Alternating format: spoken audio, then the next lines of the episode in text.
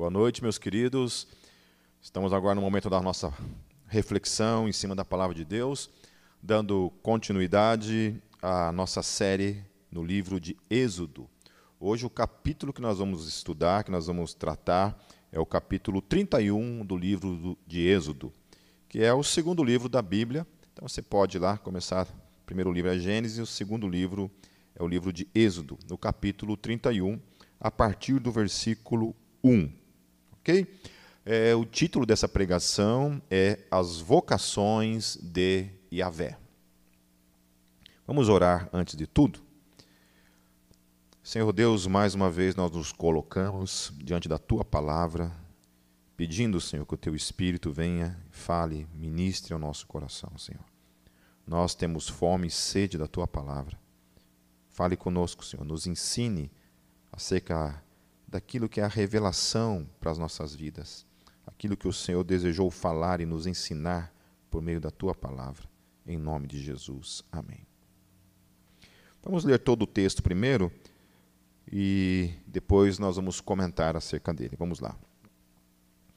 Disse então Iavé a Moisés: Eu escolhi a Bezalel, filho de Uri, filho de Ur, da tribo de Judá, e o enchi do espírito de Elohim, dando-lhes destreza, habilidade e plena capacidade artística, para desenhar e executar trabalhos em ouro, prata e bronze, para trabalhar e esculpir pedras, para entalhar madeiras e executar todo tipo de obra artesanal.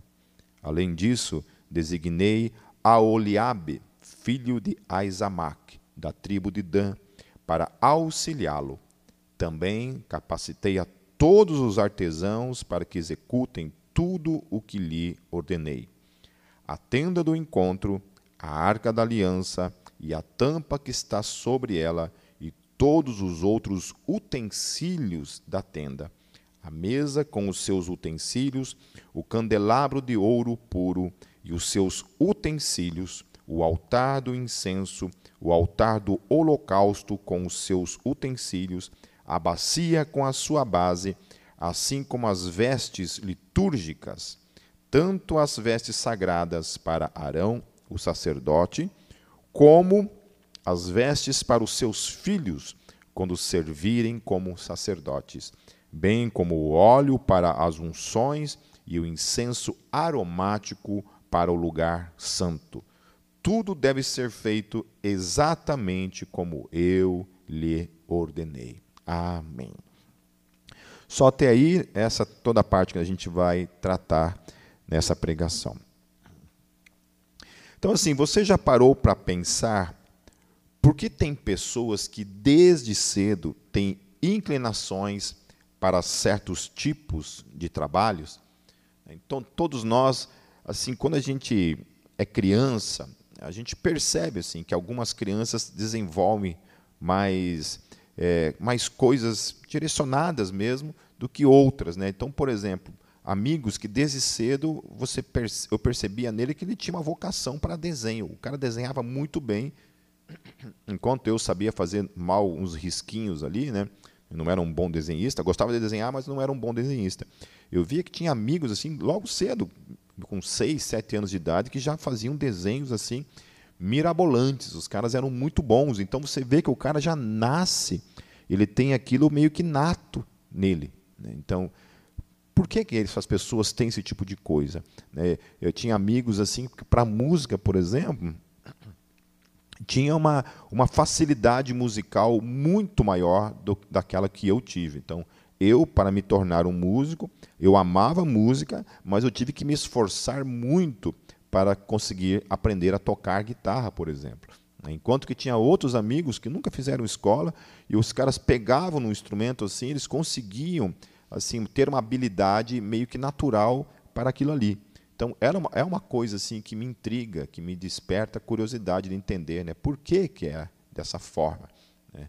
É, pessoas que, que tinham uma aptidão para a poesia, pessoas que tinham uma aptidão nata também para, para questões assim de manuseio, né, questões de, de consertar coisas, ou mesmo de construir coisas de modo natural, enquanto que eu não tinha. Né? Eu tinha outras coisas. Então, por exemplo, essa questão filosófica em mim, isso é desde criança. Né? Desde de menino, eu tinha o hábito de subir em cima da, da minha casa né? e ficar filosofando, ficar pensando acerca das coisas do universo, da criação, acerca de Deus, acerca da vida. Né? Então, devido a isso, eu tive várias crises existenciais, porque eu sempre, desde criança, eu tive uma mente inclinada para as perguntas da vida, para as grandes perguntas, para as grandes questões da vida. Isso sempre foi uma coisa muito nata em mim. Então, por que alguns têm, desde cedo, o desejo, por exemplo, de ser médico? Né? Outros querem ser professores, outros querem ser inventores, outros pintores, outros músicos, outros desenhistas, outros construtores e por aí segue. Então a gente percebe que desde cedo as pessoas têm as suas inclinações. Né? O quanto isso é desenvolvido, isso é desenrolado na sua história, na sua existência, nós não sabemos. Né? Poucos talvez conseguem realmente é, dar vazão, né? fazer se tornar realmente praticidade essas questões. Você percebe que desde cedo a pessoa desenvolve com facilidade aquilo que ela denota estar inclinada a ser. Então, aqueles que têm essa inclinação natural, elas conseguem desenvolver isso então de uma maneira muito mais natural do que outros. Né? Então, nem todos aqueles que sonhavam em ser médicos né, é, acabam se tornando médicos. Né? E nem todos aqueles que sonhavam em ser médicos acabam conseguindo ser médicos, né? serem médicos. E assim em todas essas áreas que a gente esteve citando aqui. Então, esse texto ele revela algo interessante para a gente. É, então, vamos estar observando versículo a versículo o que, que ele está falando. Então, no versículo 1 diz assim: Então disse Iavé a Moisés. Então, o que a gente logo percebe nesse texto é que é Deus quem está falando. Né? Então, isso aqui não é uma invenção humana, não é um conceito humano sendo criado, não é né, alguma, alguma estratégia né, de marketing, de convencimento que está sendo criado aqui. É o próprio Deus que está falando e está apontando aquilo que vai ser dito em seguida. Logo, se é Deus quem está falando, isso é verdadeiro. Okay? Então, aquilo que eu vou falar aqui nessa noite parte dessa premissa, que é Deus quem falou. Não é o Pipo que está falando, é Deus quem falou isso. Nós estamos apenas aprendendo com aquilo que ele revelou na sua palavra. É, no versículo 2, diz assim: Eu escolhi a Bezalel, filho de Uri, filho de Ur, da tribo de Judá. Então, uma outra coisa nesse texto é que ele diz que foi Deus quem escolheu. Ou seja, nos planos dele, sempre a escolha parte dele. Então, é Deus quem escolhe o tal de Bezalel. Não é o próprio Bezalel que tem essa, essa escolha partida dele. É Deus quem escolhe Bezalel. Ou seja, em todos os planos de Deus nesse mundo, sejam coisas concernentes ao seu reino ou fora do seu reino, porque Deus é o Deus de toda a terra, mas ainda assim existe o reino de Deus que está na terra, ainda que a terra seja dele, o reino dele é algo que está dentro deste mundo, ok? Então, assim, Deus, ele sempre escolhe, então é ele, a escolha é dele, então não parte do homem isso, é dele essa, essa escolha soberana, então, que esse texto está relatando. Então, e aqui, ele tinha escolhido, então, Bezalel, né, poderia ter sido outro, mas ele escolhe Bezalel. Ele podia ter escolhido qualquer outro, outro personagem ali em Israel, mas ele escolhe especificamente uma pessoa. E isso é interessante, né, porque quando se trata das escolhas de Deus, quando Deus escolhe alguém para aquele fim, é aquela pessoa e ponto final. Né? Não é para todos, é para aquela pessoa. Então, no reino de Deus, muitas vezes nós queremos ser aquilo que Deus não nos chamou para ser. E às vezes fugimos de ser aquilo que Deus nos chamou para sermos. Então temos que estar sempre atentos ao, para ouvirmos a voz de Deus em relação a isso. O que Deus quer de mim e o que Deus quer de você. Ele escolheu você, então você tem certeza dessa voz falando ao teu coração, te inclinando. E geralmente chamado tem tudo a ver com as nossas inclinações, com as nossas vocações, com aquilo que a gente ama ou aquilo que é natural da nossa parte em fazê-lo, ok? Então, a gente cria muita confusão muitas vezes nessa divisão né, daquilo que é espiritual, daquilo que é natural, e a gente vai estar tratando isso nessa noite através desse texto. Então, algo também interessante nesse texto é que ele conhece aquele homem, ou seja, Deus conhece aquele homem desde o seu pai e seu avô. Ele sabe quem é Bezalel. Eu acho tremendo isso quando Deus, nesse texto, fala o nome de Bezalel. Não é tremendo isso? Você, o teu nome é conhecido por Deus.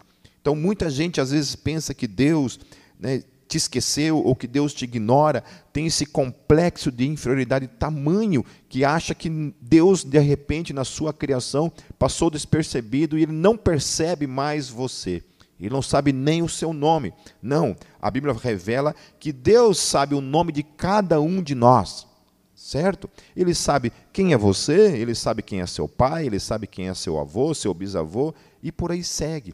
Deus sabe exatamente cada, cada pedacinho da nossa história, cada segundo da nossa história. Esse texto está revelando esse Deus que conhece, que conhecia Bezalel. Bezalel estava lá vivendo a vida dele, não sabia de nada dos planos de Deus. E Deus estava, Deus tinha um plano para ele de antemão, que agora vai manifestar na vida dele. Então, não é tremendo isso, Deus mencionar o seu nome, Deus conhecer a tua história, Deus saber quem é a sua família, os seus descendentes? Para mim, isso tem significado. Para mim, é, é, é poderoso você saber que Deus sabe quem é você, Deus conhece a tua história e Deus intervém na tua, história, Deus faz parte da, da tua história, Deus caminha com a tua história. Então, isso é tremendo quando a gente recebe essa revelação, então, de um Deus que está presente. Enquanto muitos nesse mundo vivem as suas vidas com esse Deus supostamente ausente da sua história, nós temos esse privilégio de caminhar nesta revelação recebida da parte de Deus, de um Deus que está presente na minha e na tua história, que conhece cada choro, cada sorriso, cada frustração, mas cada sucesso, cada minuto, cada segundo da nossa história, esse Deus é um Deus que está presente, nós temos a graça de saber disso. Para mim, isso tem um significado muito poderoso de um Deus que está presente na minha vida e na tua vida e conhece o meu e o teu nome. Aí lá no versículo 3, o texto diz assim: em relação a Bezalel, diz assim o texto: E o enchi do espírito de Elohim, dando-lhes destreza, habilidade e plena capacidade artística. Então Deus enche o tal do Bezalel do espírito dele. Deus preenche o coração, a vida desse homem, da presença do Espírito dele. Eu acho tremendo isso, né? Ele falar essa questão. Eu o enchi do Espírito de Elohim, né? ou o Espírito de Deus, ou o Espírito dele, o Espírito Santo. Ele enche esse homem com essa presença desse Deus Santo. Para quê? Para quê? Quando a gente pensa nessa questão do, do, enchimento do Espírito de Deus, geralmente a gente pensa de uma forma, geralmente a gente direciona de uma forma, geralmente a gente espera a manifestação dessa presença de uma forma. Né? Não conforme esse texto está nos revelando, e que é isso que, eu, isso que eu achei interessantíssimo nesse texto e que a gente vai tratar para a nossa vida diária, para o nosso cotidiano, para o nosso dia a dia. Agora, observem para que Deus enche aquele homem do seu espírito. Aquele homem estava sendo cheio do espírito de Deus para receber destreza, habilidade e plena capacidade artística. Então, quando você imagina Deus enchendo alguém do seu espírito, você, vai, você sempre vai imaginar, de alguma forma, com uma manifestação carismática, de um dom carismático, como, por exemplo, um dom profético, um dom de falar em línguas, né? alguma coisa nesse sentido, um dom de operar milagres, você nunca vai pensar que Deus enche uma pessoa do seu espírito para manifestar na vida dele questões práticas de coisas materiais, como por exemplo ali ele está falando. Está né? Tá falando de destreza, está falando de, de, de, manuseio no seu dia a dia. É, a gente sempre imagina, então, uma pessoa sendo cheia do Espírito de Deus para coisas espirituais, jamais para algo no aspecto artístico meramente. Não é verdade? Não é assim? Pelo menos é a forma como eu muitas vezes imagino. É como eu, muitas vezes, classifico uma pessoa cheia do Espírito de Deus. Né? Nossa, aquele cara está cheio do Espírito de Deus. A primeira evidência que a gente procura é algo que denote, de fato, algo que tenha uma cara de espiritualidade. E não uma coisa meramente material, como, por exemplo, fazer um desenho. Né? Então, mas leia para que Deus enche aquele homem do seu espírito. Daí lá no versículo 4, olha o que vai falar. Então, todo esse preenchimento, esse, esse enchimento do Espírito Santo, essa capacidade do Espírito Santo sobre a vida daquele homem, especialmente aquele homem estar cheio do Espírito Santo, no versículo 4 vai dizer então, para desenhar e executar trabalhos em ouro, prata e bronze, para talhar e esculpir pedras, para entalhar madeira e executar todo tipo de obra artesanal. Então, desenhar, executar trabalhos em ouro, prata e bronze, para talhar e esculpir pedras, para entalhar madeira, para executar todo tipo de obra artesanal. Ou seja, para desenvolver arte de todo o tipo. Isso não é algo maravilhoso? você começar a olhar para esses dons do dia a dia que você desenvolve no teu dia a dia como uma forma de enchimento do espírito de Deus na tua vida, que não é necessariamente algo que denote espiritualidade naquela forma tradicional de se enxergar, mas que também é algo espiritual, que é algo que reflete na sua vida a presença do Espírito Santo, o enchimento do Espírito Santo no dia a dia? Lá no versículo 6, vai dizer assim: Além disso, designei a Oliab, filho de Aizamac, da tribo de Dan, para auxiliá-lo. Também capacitei todos os artesãos para que executem tudo o que lhe ordenei. Então ele designa aquele que irá apoiar Bezalel, né? E também, da mesma forma, ele sabe o nome desse cara. Ele que designa, ele que escolhe. Olha, a pessoa que vai auxiliar aquele cara ali é esse cara aqui. Né? Ele chama pelo nome. É ele quem designa esse cara que vai estar auxiliando o outro.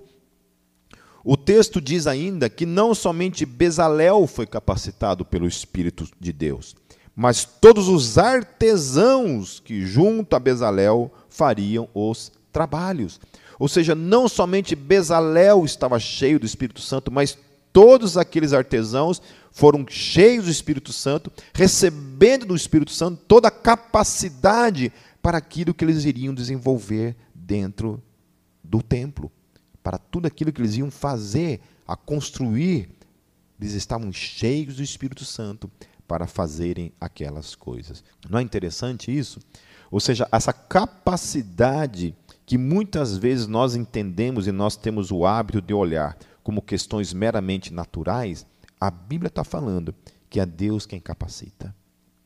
É Deus quem dá para mim e para você toda essa capacidade para simplesmente desenvolver arte. Amém? No dia a dia. E não somente arte, porque aqui nós estamos obviamente estudando um livro que trata, um texto que trata a respeito de arte, mas eu penso que isso aqui se estende para tudo, para outras coisas no nosso dia a dia. Por isso comecei falando dessa questão da vocação implícita, natural, que cada um de nós nasce, que muitas vezes a gente não sabe de onde vem. Por que, que um menino, desde cedo, ele tem o interesse de ser um bombeiro, ser um policial, ser um salva-vidas? Por que, que uma menina, desde cedo, tem o desejo de ser uma médica, uma professora? Por que? De onde vem isso? E olhando para esse texto, meus queridos, eu começo a chegar à conclusão que é Deus quem planta isso no ser humano. É uma parte do enchimento do Espírito dele na vida de todos nós, para desenvolver essas vocações que supostamente seriam naturais, mas nos filhos dele agem de modo diferente. Amém? Ao olhar que os dons de Deus vão para além daquilo que a gente classifica como dom. Então, sabe aquele irmão que desenha muito bem? Você já parou para pensar que aquele dom vem de Deus? Já pensou? Já parou para pensar isso? Que aquilo é a manifestação da presença de Deus na vida dele, de uma capacitação que vem da parte de Deus, que pode ser usado poderosamente para glorificar a Deus. Esse era o conceito das, das igrejas góticas, né? quando as igrejas góticas começaram lá na, na Idade Média a construir aqueles templos monumentais, a ideia era essa. A ideia era de construir coisas que refletissem a glória de Deus, que glorificassem a Deus de alguma forma. Muitos têm abominação por esse tipo de, de templo e se, e se pudesse, destruiria, né? porque entende que a, a igreja não deve construir esse tipo de coisa. Né? Eu já sou muito grato a Deus e, graças a Deus, essas pessoas não têm o poder para destruir essa arte fantástica e fabulosa que foi feito e construído para a glória de Deus. Amém? Esses artesãos receberam da parte de Deus esse dom celestial, esse dom majestoso para fazer essas igrejas de modo tão majestoso e poderoso. Eu acho lindo, lindo, fantástico. Né? Quanta arte pode ser usada para a glória de Deus se a gente olhar por essa expectativa, por essa perspectiva né, de que é um dom, que vem da parte de Deus. Já parou para pensar nisso? Que o teu dom como desenhista, como tatuador, como músico, vem da parte de Deus. É um dom dado por Deus, é uma capacitação dada por Deus. Deus, por exemplo, quando Ele dá o dom, esse dom foi dado apenas para deixar o mundo com mais arte e não para necessariamente espelhar algum tipo de espiritualidade. Talvez o que Deus tenha tenha dado essas capacitações para os seres humanos seja simplesmente para preencher as coisas comuns da vida. Certo? Porque ninguém fica 100% o tempo todo manifestando coisas que aparentemente tenham essa cara de espiritualidade. E aí, a gente olha para essas coisas, a gente começa a perceber que essas coisas também fazem parte da espiritualidade. Então, ser espiritual é 24 horas por dia. Ser espiritual é quando você está orando, é quando você está manifestando cura, talvez, por meio da sua vida, na vida de alguém, é quando você está profetizando, é quando você está orando em línguas ou falando uma língua é, diferente que seja, no dia a dia. Então, espiritualidade também é, então, preenchida com as coisas comuns da vida. Quando você desenvolve o seu trabalho, talvez como um web designer, trabalhando na, na questão de TI, ou simplesmente trabalhando com uma outra coisa, de modo comum. Às vezes o teu dom espiritual é ser simpático, é ser um atendente no seu trabalho que espelhe simpatia, vida, que receba bem as pessoas, que trate bem as pessoas. Alguém que trabalha com, com misericórdia, com socorro no dia a dia, esse é um dom. E é um dom que não necessariamente é, denote questões que sejam vistas como espirituais, mas que são espirituais porque a espiritualidade preenche a vida no dia a dia. Tem tudo a ver com isso. Então, quando você estiver tatuando, fazendo uma tatuagem em alguém, os tatuadores que vão estar ouvindo, vejam que esse dom foi dado por Deus. Que você está ali manifestando uma espiritualidade. Se você estiver construindo uma casa, isso é espiritualidade. Se você está esculpindo algo, isso é espiritualidade. Se você está fazendo uma música, isso é espiritualidade. É dom de Deus. É o preenchimento do Espírito Santo no dia a dia, nas coisas simples do dia a dia. Isso não é tremendo, meus queridos? Então, essa semana eu estive hospedado na casa da minha cunhada e tinha um quadro na parede lindo, lindíssimo, né? Tipo assim, como se fosse um, um, porto com alguns barcos assim de pescadores assim, coisa linda aquele aquele barco. E eu não tinha me ligado, né? De repente eu percebi o nome que estava escrito lá. E o nome que estava escrito era da minha cunhada. E eu nem sabia que ela, aliás, eu sabia que ela pintava, mas não daquela forma, né?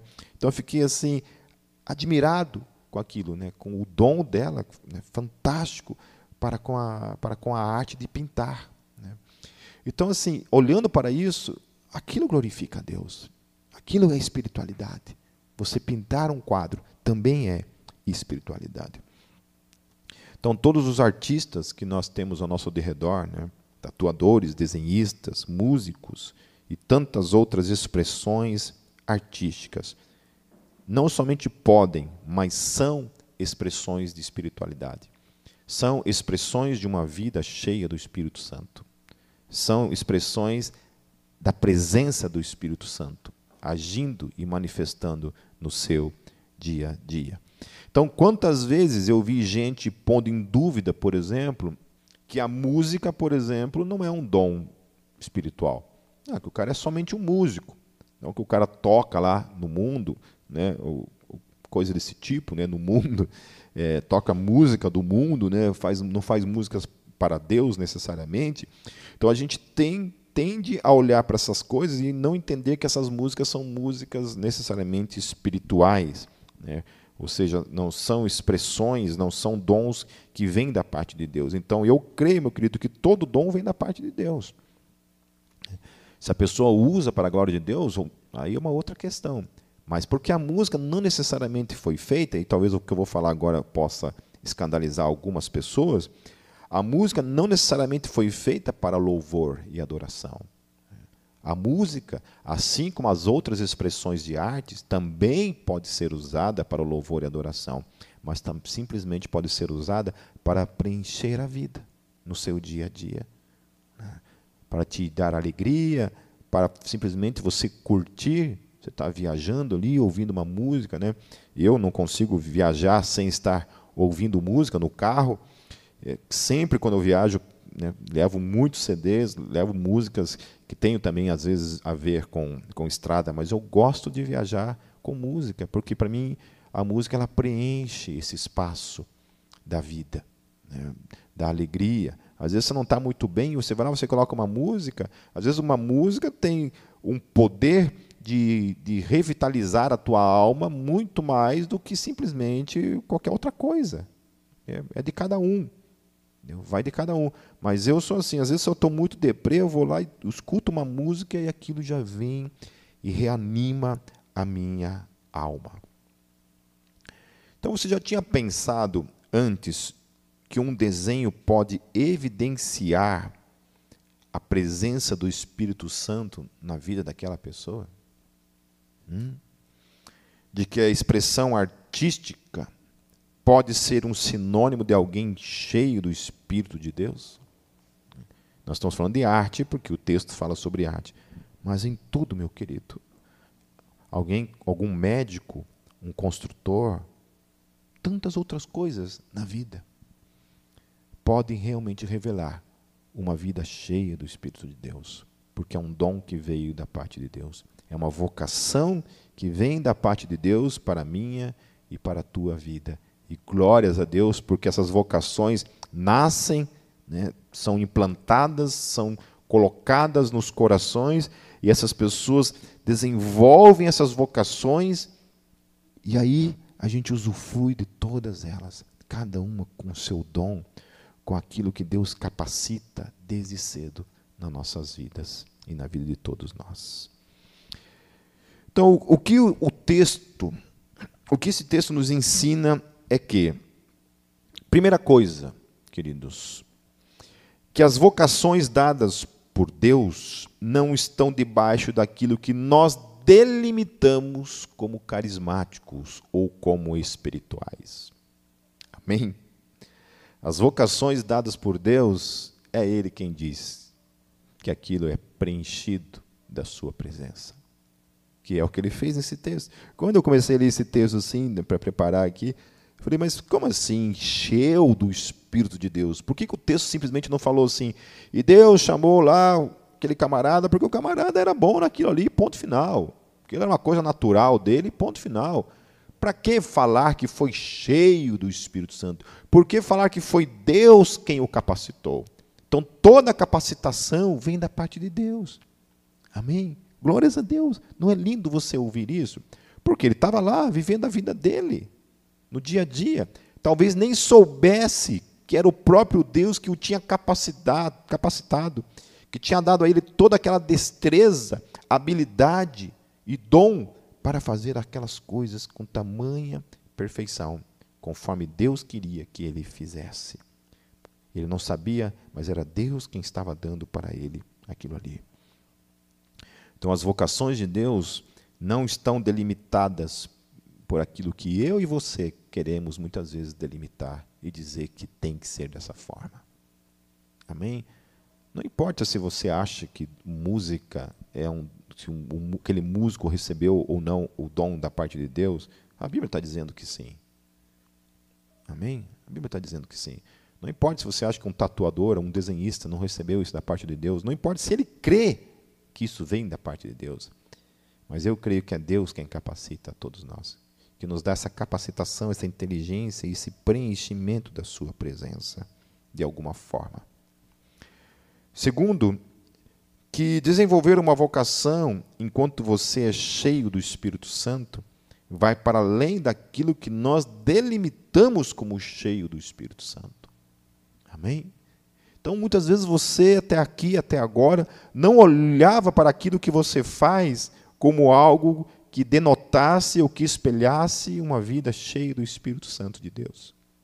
Eu gostaria que nós nós saiamos desse momento de reflexão tentando olhar para nosso dia a dia dessa forma, que o nosso trabalho, as expressões artísticas, tudo que a gente sabe fazer pode ser simplesmente, meus queridos, a expressão de uma vida cheia do Espírito de Deus.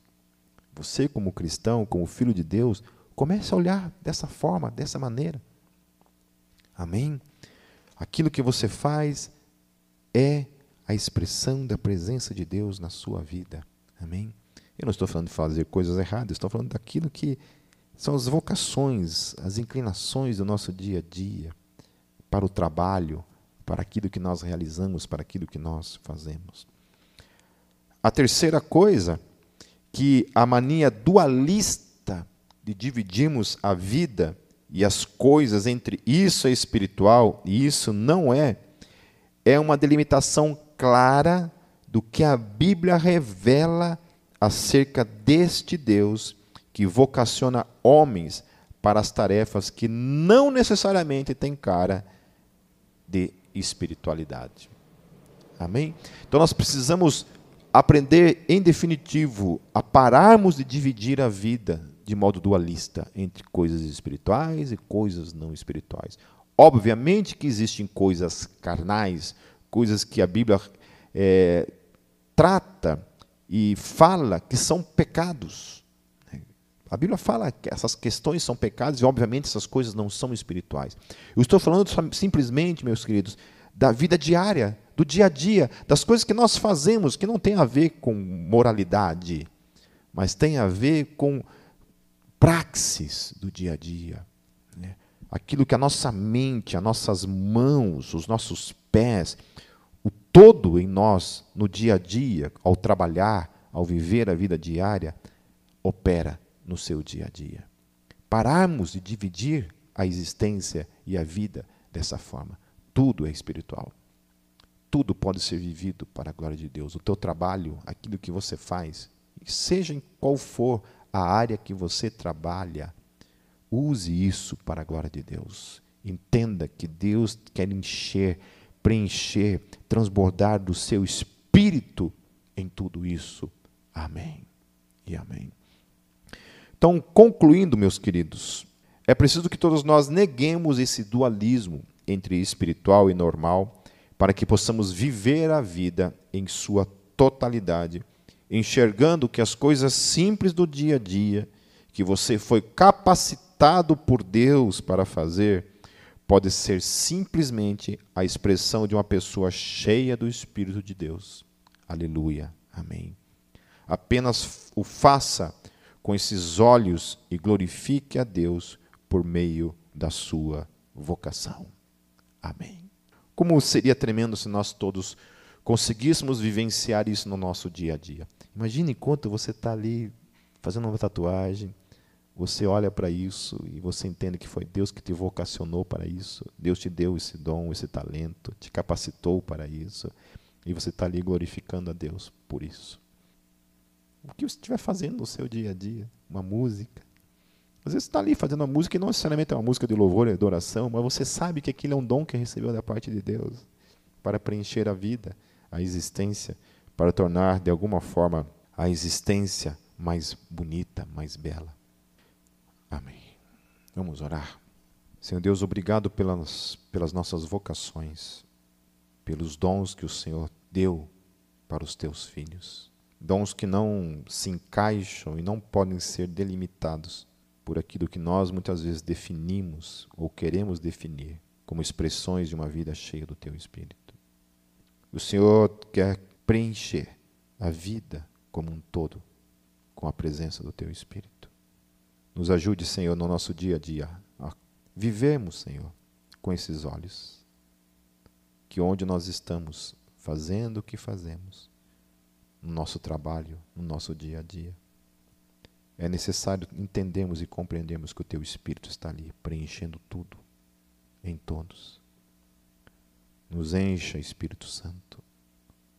Enche, enche as nossas vocações, todos os espaços da nossa vida no dia a dia, com as coisas simples, mas cheias do Teu Espírito. Cheias do Teu Espírito. Para a glória do teu nome, Senhor Jesus, eu oro e te agradeço.